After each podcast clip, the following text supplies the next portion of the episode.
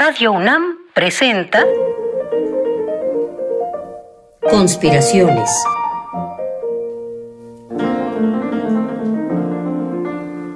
Bitácora de un admirador de Balzac. Por Otto Cázares.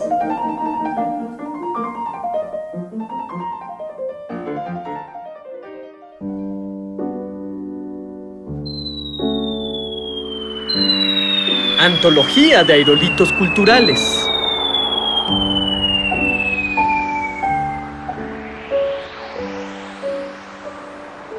Los saludo, conspiradores profesionales que habitan las regiones sublunares.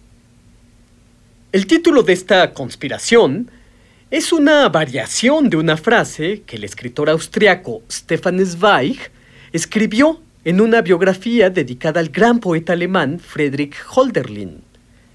En su biografía, Zweig se refiere a Holderlin como un sacerdote que en medio de una misa, de repente, se queda sin sus dioses. Holderlin, mientras oficiaba su misa poética, vio cómo se carbonizó su teología. Y el poeta se quedó haciendo gestos en el vacío, se quedó haciendo malabares en un templo donde sus dioses se habían escapado por las vidrieras. Todo lo que escribe Holderlin desde entonces se vuelve extraño. Todo lo que escribe Holderlin desde entonces, dice Zweig, cae como si fuera un aerolito. Las poesías de Holderlin son, en este sentido, inexplicables cuerpos caídos en un planeta habitado por intérpretes perplejos. De modo que ahí lo tienen. En esta conspiración buscamos todo aquello que tenga divisa de aerolito. Busco entregarles una colección de cosas que no entiendo cabalmente, una exposición de unas ideas bastante extrañas, cosas que en la cultura me inquietan en grado sumo y de las que no puedo hablarles sino desde la perplejidad. Por ejemplo, esto. Aerolito número uno. Hay un personaje inolvidable en la novela La montaña mágica de Thomas Mann, de nombre extraño, Minhern Peppercorn. Este personaje, un holandés, es carismático en grado sumo, aunque no pueda articular ningún argumento coherentemente. Su personalidad es monumental, principesca, pero al mismo tiempo, yo no sé cómo, es un personaje borroso, que no termina ninguna de las frases que comienza. Una mañana, en la habitación del sanatorio donde transcurre la montaña mágica, encuentran que Minhern Peppercorn se ha suicidado y se ha quitado la vida de una manera bastante particular. Junto al cuerpo sin vida de Peppercorn encuentran un objeto de lo más ingenioso. Es un mecanismo hecho de acero, marfil, oro y caucho. Este artefacto tenía dos puntas de aguja, ganchudas. Era en suma un mecanismo que reproducía la mordedura de una serpiente de cascabel. Y nos dice Thomas Mann, fue construido bajo las propias indicaciones de Minhern Peppercorn. Cuando leí por primera vez La montaña mágica, este suicidio me dejó perplejo. Aún me sigue sorprendiendo. Y me gusta este esencial no saber por qué Peppercorn se suicida de esta manera. Lo veo, lo reconozco, pero hay en esto una pizca de sinsentido que en Thomas Mann se transforma en sabiduría.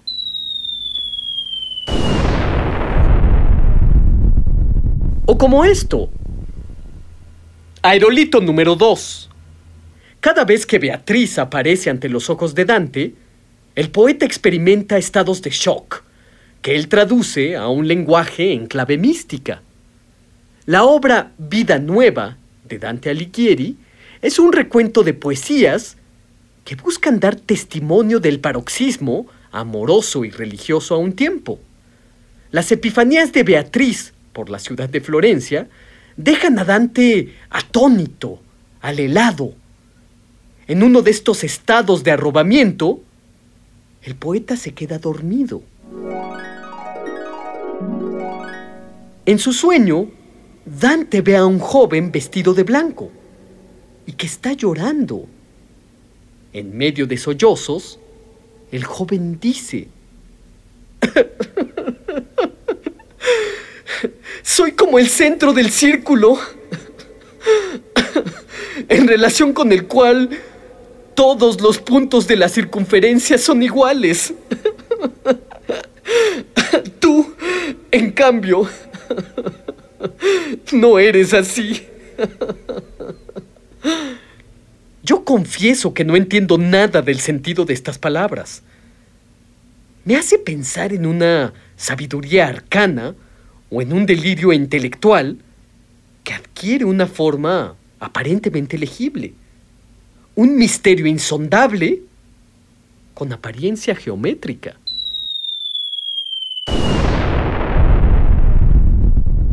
O esto otro, aerolito número 3. Recuerdo cuando leí Arte y Poesía de Martin Heidegger. Probablemente yo tendría 18 o 19 años.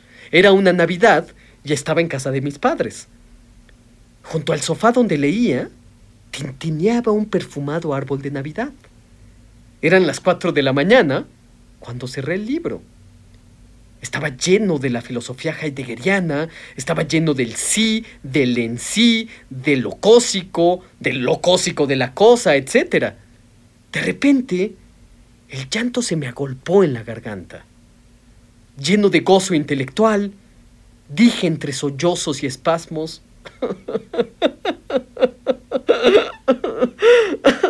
Cada vez entiendo menos acerca de todo.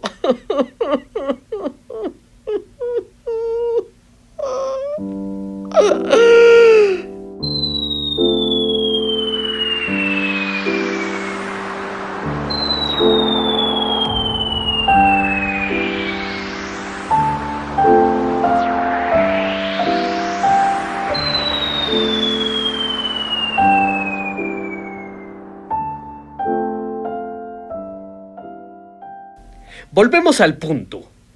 Aerolito número 4. Los dioses huyeron de los templos y abandonaron las esculturas y las representaciones en las que habitaban. Las efigies de los dioses, por lo tanto, estaban vacías como las mudas de piel que las serpientes van dejando. Se cuenta que hubo un poeta que intentó recapturar a los dioses en unas imágenes que él mismo forjó. En medio de su forja, el poeta enloqueció. Me refiero desde luego a Frederick Holderlin.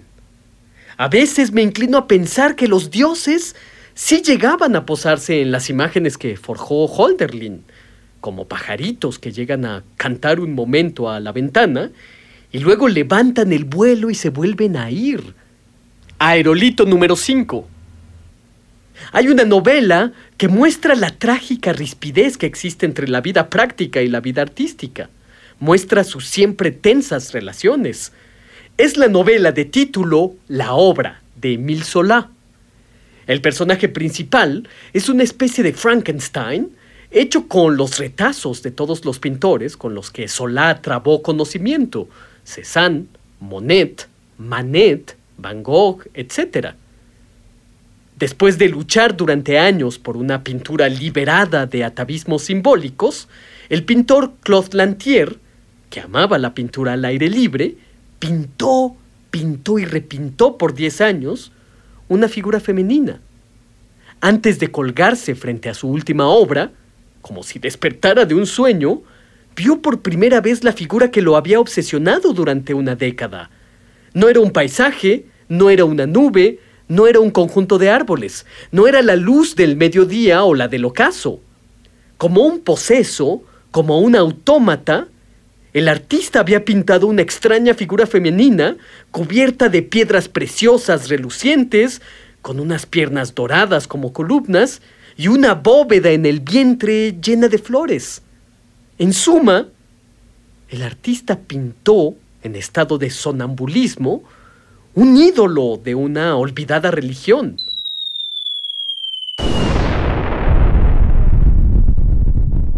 Aerolito número 6. ¿Recuerdas? Esa sí que es una pregunta que taladra. ¿Recuerdas? Esta pregunta señala el lugar donde hay un recuerdo ido. Esta pregunta señala el lugar de una ausencia.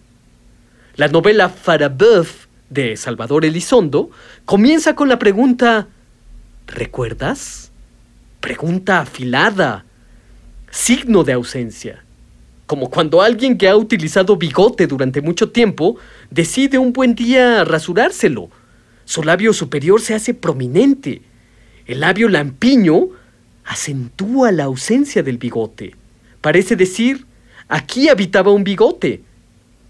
Dicho en otras palabras, es como esa sensación de mañana en que te despiertas con la seguridad de que has soñado algo importante y revelador, pero por más que te esfuerzas, no puedes recordar que soñaste.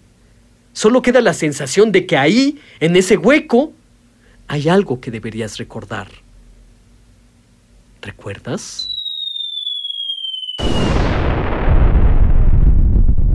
Con estos aerolitos nos convertimos en aprendices de mago. Urgen, para estas ideas bastante extrañas, hasta ahora expuestas, algunas teorías de cuño propio. Y más vale dejar estas ideas en forma de pregunta y no en forma de respuesta. William Blake, que era en sí mismo un extraño aerolito caído en tierra londinense, decía, aquel que responda a las preguntas apagará la luz del conocimiento. Más vale hacer de estos aerolitos unos cometas voladores, que aquello que antes nos dejaba perplejos, nos deje ahora sorprendidos y alegres. De este modo, por ejemplo, cometa número uno. Repartía un grupo de alumnos de la Facultad de Filosofía y Letras de la UNAM unos papelitos. Cada uno de estos papelitos tenía escrita una letra. Les pedí a los alumnos que al unísono pronunciaran la letra que les había tocado. Les pedí que pronunciaran el fonema y no el nombre de la letra.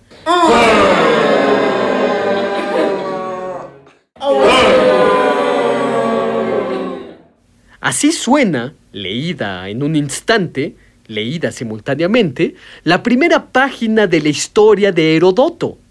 Así suena cuando disolvemos su unidad en letras. La primera página de la historia de Herodoto se hace inaccesible en cuanto a su sentido, pero podemos acceder a ella en cuanto a su sonido. El mundo contenido en los primeros párrafos de Herodoto se convierte en expresión. O por último, de este modo alegre. Cometa número 2. En la primera página de su cuaderno de apuntes, el gran aforista alemán, Georg Christoph Lichtenberg, escribió la frase toda una vía láctea de ocurrencias. Y es que en efecto, Lichtenberg pensaba que el mundo era un museo inagotable. Lichtenberg es célebre por sus aforismos, por sus frases relampagueantes, que son shocks intelectuales, cortocircuitos que condensan al mundo. Pues bien, Lichtenberg tuvo un deseo, el deseo de escribir un libro entero en un breve aforismo. Pero aún hay más. Aún hay una búsqueda más radical en Lichtenberg. En sus cuadernos escribió lo siguiente. Al coger yo ahora la pluma, me siento tan lleno, tan a la altura de mi objeto, veo a mi libro en germen, con tanta claridad ante mí, que casi me gustaría expresar todo su contenido en una sola palabra. Ojalá pudiera yo hacer un programa radiofónico de una sola palabra. Esa palabra sería...